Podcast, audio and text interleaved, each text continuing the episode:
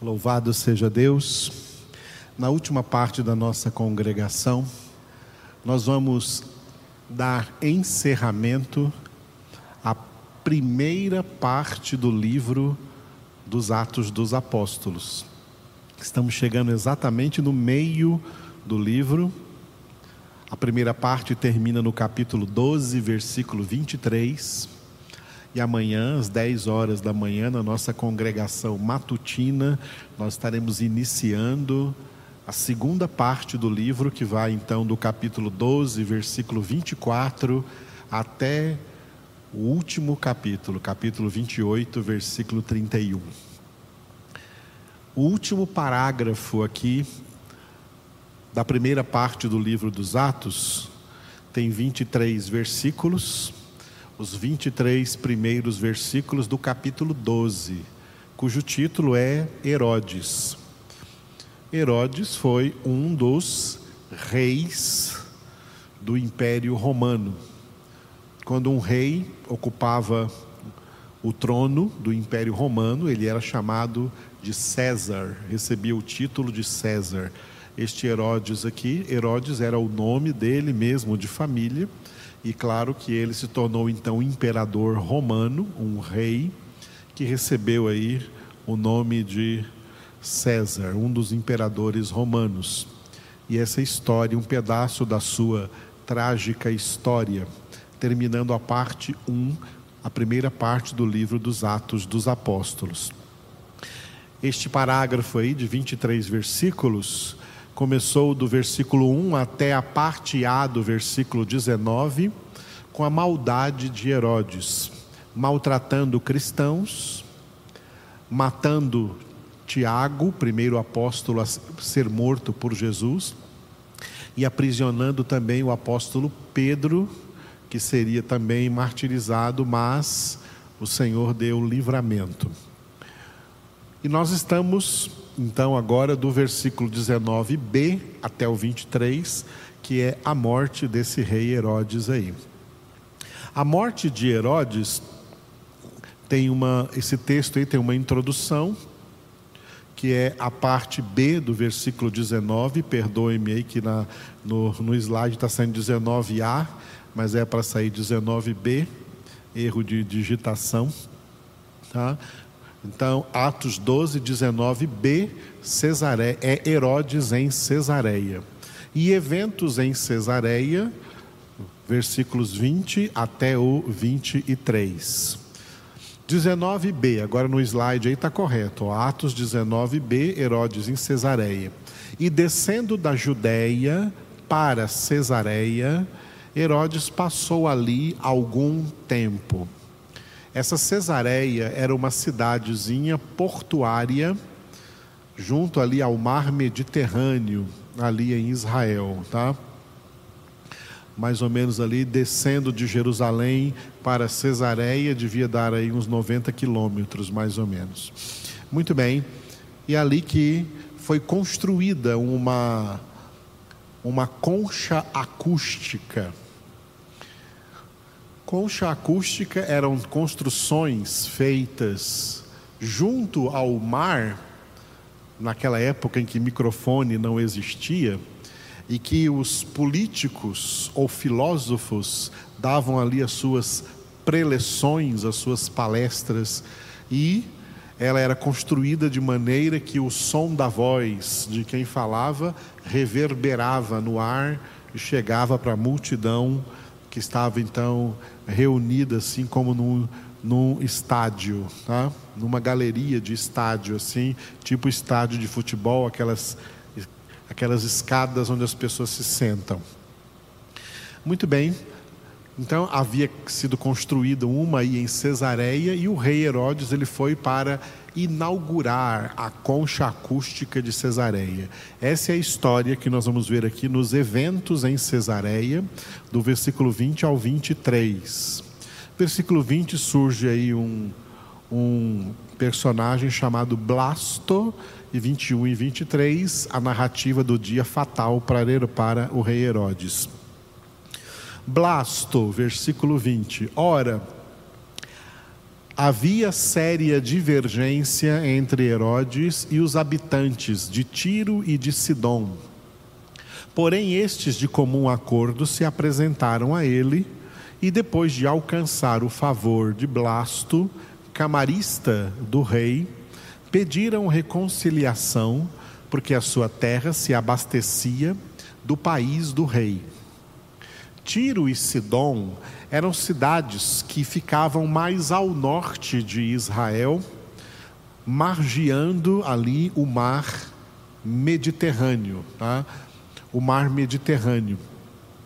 De Cesareia, mais para o norte de Israel, margeando ali, indo pela margem, pela praia do mar Mediterrâneo, então se passava pela região chamada Saron, e depois chegava no monte chamado Monte Carmelo. Abaixo do Monte Carmelo é onde hoje, hoje existe a cidade famosa de Tel Aviv, que era o porto de Haifa. E um pouco mais ao norte saía-se então dos limites de Israel e entrava nos limites de Tiro e Sidom, cidades também portuárias fora da nação de Israel. Então, esses habitantes de Tiro e Sidom, que estavam em divergência com Herodes, sabendo que ia inaugurar uma concha acústica na cidade de Cesareia e que o rei estava ali presente, eles resolveram então descer também para Cesareia para tentar fazer uma reconciliação com Herodes, já que a terra deles tinha que receber do país do rei, que era a Itália, onde estava a capital do Império Romano, Roma, recebia bens da nação do rei sobre essas cidades. Eles entraram em contato com uma espécie de assessor do rei Herodes, que é aqui chamado de o camarista do rei alguém mais próximo do rei, que é esse Blasto, e por intermédio dele, então, houve uma reconciliação de Herodes com essas pessoas que moravam aí ao norte de Israel, já que Herodes havia descido para Israel para fazer favores aos judeus, como político para agradar aos judeus. Ele já havia agradado aos judeus prendendo e maltratando cristãos, matando o apóstolo Tiago, prendendo o apóstolo Pedro, só que a morte de Pedro, o martírio de Pedro, foi frustrado, né? ele não conseguiu matar porque o Senhor deu a Pedro livramento. Então ele desceu da Judéia, terminado ali os trabalhos que ele tinha como político que fazer ali na Judéia, em Jerusalém, ele desceu para a direção do mar Mediterrâneo. E é provável que dali de Cesareia ele iria então tomar o navio e partir para Roma. Sabendo disso, os habitantes de Tiro e Sidom desceram do norte para se encontrarem ali. Tudo isso eram, eram artimanhas políticas. A política mundial sempre foi, é e sempre será suja. Por isso, os filhos de Deus não fazem parte dela, e por isso Jesus disse: O meu reino não é deste mundo. Mas se você ler história, a história da política mundial, dos governos mundiais, a política sempre foi suja, é suja e sempre será suja. Por isso, filhos de Deus não participam de política. É muito importante saber disso, porque nós participamos do reino do Filho, do reino de Deus, o mesmo reino que Jesus disse que não é deste mundo. Neste mundo somos embaixadores de Deus. E o que nós temos que fazer aqui é anunciar para todas as pessoas a mensagem da reconciliação. 2 Coríntios 5, 20 é o versículo que fala que somos embaixadores para pregar em nome de Cristo a todo mundo, reconciliai-vos com Deus. E não para entrar nesses campos sujos, minados imundos da política mundial social. Nós não fazemos parte disso. Pastores e igrejas, denominações que estão entrando em política são traidores do Evangelho de Jesus Cristo. Evangelho no qual Jesus declara que o seu reino não é deste mundo. Uma das razões pelas quais os judeus perseguiram Jesus e não aceitaram Jesus como o Messias, como o ungido de Deus para salvá-los, é porque eles esperam, esperavam e esperam ainda hoje um Messias político que estabeleça a sua nação e governe a sua nação, libertando-a dos outros impérios da terra. E Jesus não veio para isso, eles não entenderam e por isso o mataram, o perseguiram, o odiaram e até hoje judeus são aqueles que não aceitam Jesus, não recebem Jesus. Jesus não entrou em política e os seguidores de Jesus, que são imitadores de Jesus, não entram em política. Política é sempre suja, não há nada limpo lá. Os que entram estão apostatando do verdadeiro Evangelho e da verdadeira fé em Cristo Jesus. E olha o que acontece então com o rei Herodes, dia fatal, do versículo 21 ao 23. 21 e 22, o discurso de Herodes lá na Cesareia. E o versículo 23, a morte dele comido de vermes. O discurso de Herodes, versículo 21, palavra de Herodes, e 22, a reação do povo que estava ali, sentado ali, ou na plateia, ouvindo. Né? Palavra de Herodes, versículo 21. Em dia designado, Herodes, vestido de trajo real, assentado no trono, dirigiu-lhes a palavra. Olha, imagina a cena, a pompa em que o rei aparece para falar, para discursar o seu discurso real, o seu discurso político diante de todo o povo, povo de quem ele recebe os impostos através de pesadas cargas tributárias. E olha a reação do povo, como o povo que não tem Deus como o povo que não tem o Espírito de Deus, como o povo que não conhece a Deus, é manipulado por esses políticos. E o povo clamava, versículo 22, é a voz de um Deus e não de um homem. Hum, olha o que o povo falou.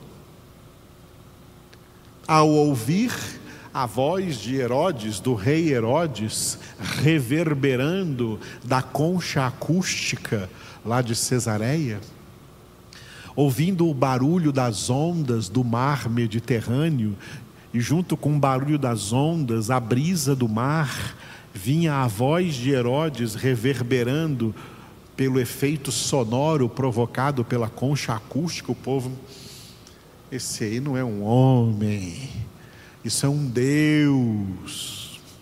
Ou uma palavra muito moderna de hoje, esse aí é o nosso mito. Olha o que o povo sem Deus, sem Espírito Santo, sem Evangelho de Cristo, como são manipulados pelos ímpios, pelos lobos que muitas vezes se disfarçam de ovelhas, se disfarçam de crentes para enganar crentes ignorantes de Bíblia, crentes ignorantes do Evangelho. O povo clamava, é voz de um Deus e não de homem. A voz do povo é a voz de Deus? Tem um ditado aí que diz isso: a voz do povo é a voz de Deus.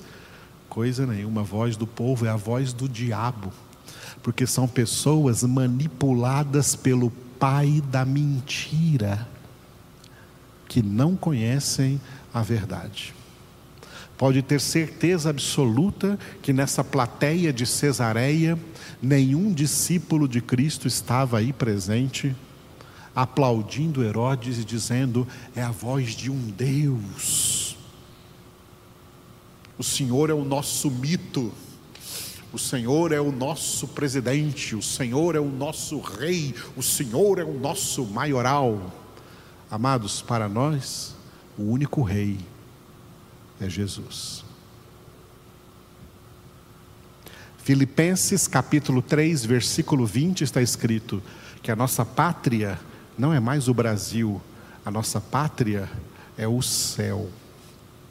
A nossa bandeira não é verde e amarela, a nossa bandeira é o Senhor.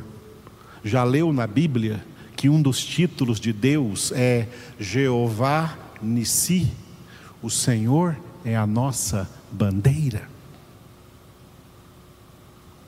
A nossa nação não se chama mais Brasil, se chama Reino de Deus.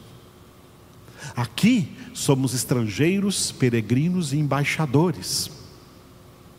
Aqui pagamos para o Brasil os impostos, porque Jesus disse: dai a César o que é de César, mas não dê a César o que é de Deus.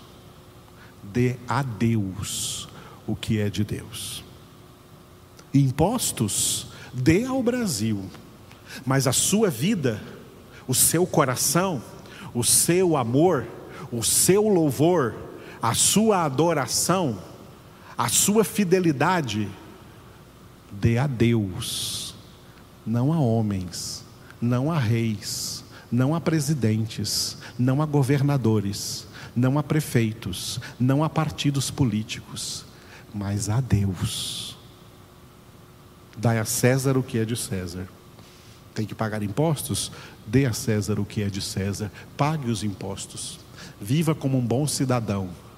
Mas não dê a César o que é de Deus. Dê a Deus o que é de Deus. Em Cesareia, estavam dando para um político a honra que era para ser dada só a Deus.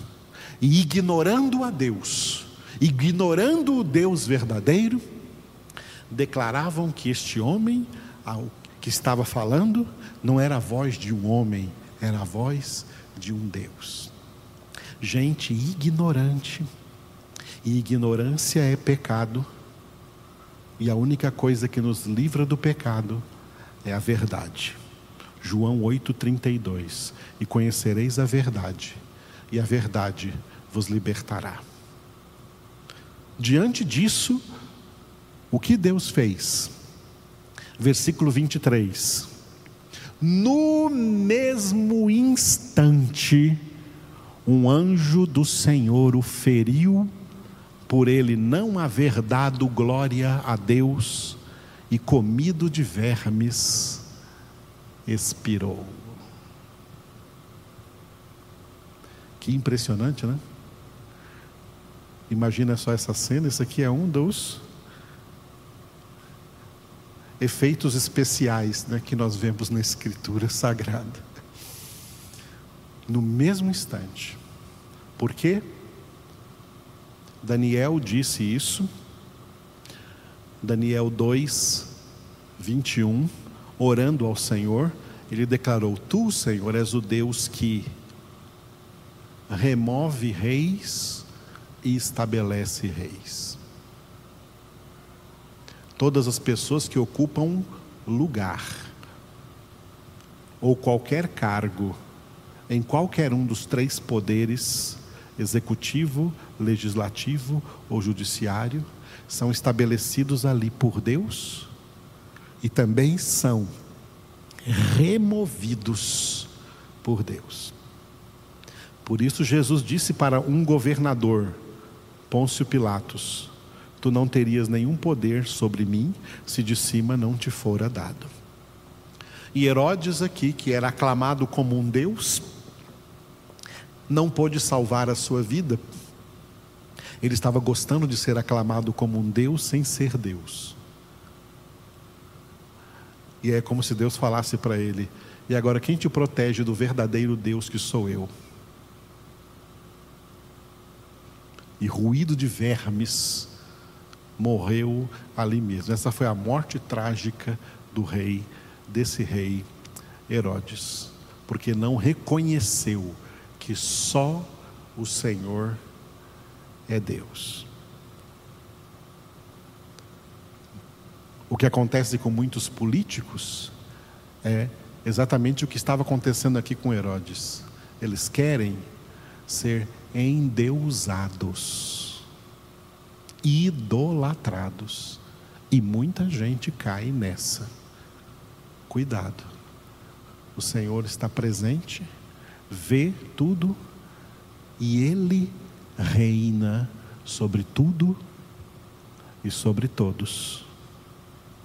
E sobre nós que somos seus filhos, Ele reina plenamente conforme a palavra, e nós temos que ser obedientes à palavra do nosso Deus. Só Ele é grande, só Ele é Senhor. Aleluia.